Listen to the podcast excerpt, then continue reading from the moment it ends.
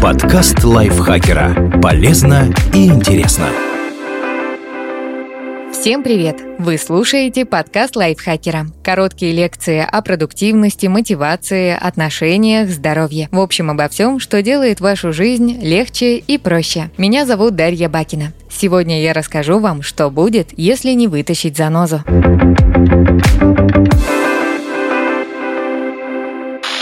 Будет, если не вытащить занозу?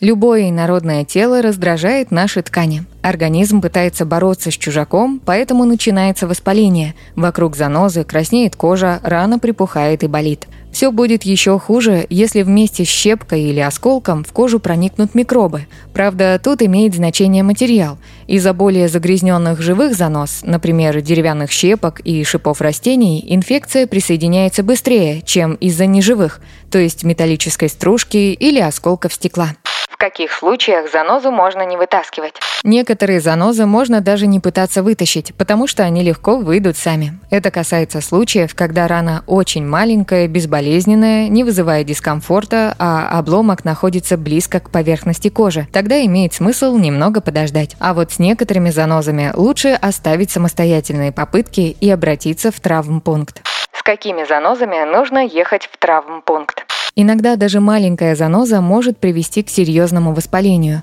Вам точно потребуется помощь врача, если заноза попала в кожу возле глаза или под ноготь. Есть признаки инфекции, такие как покраснение, повышение температуры в этом месте, белые или желтые выделения из раны. Заноза вошла перпендикулярно поверхности кожи и видна только маленькая точка.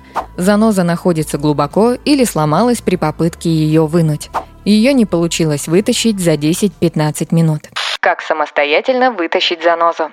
Остальные занозы, кусочки стекла и другие народные частички можно вытащить самостоятельно. Для этого нужно вымыть руки, промыть место, куда вошла заноза, водопроводной водой с мылом, облить иголку и пинцет кипятком или спиртом, или поместить кончики инструментов в огонь на несколько секунд. Аккуратно подцепить инструментом занозу и вытащить. Еще раз промыть рану. По желанию нанести мазь с антибиотиком или заживляющими компонентами. Заклеить пластырем при необходимости.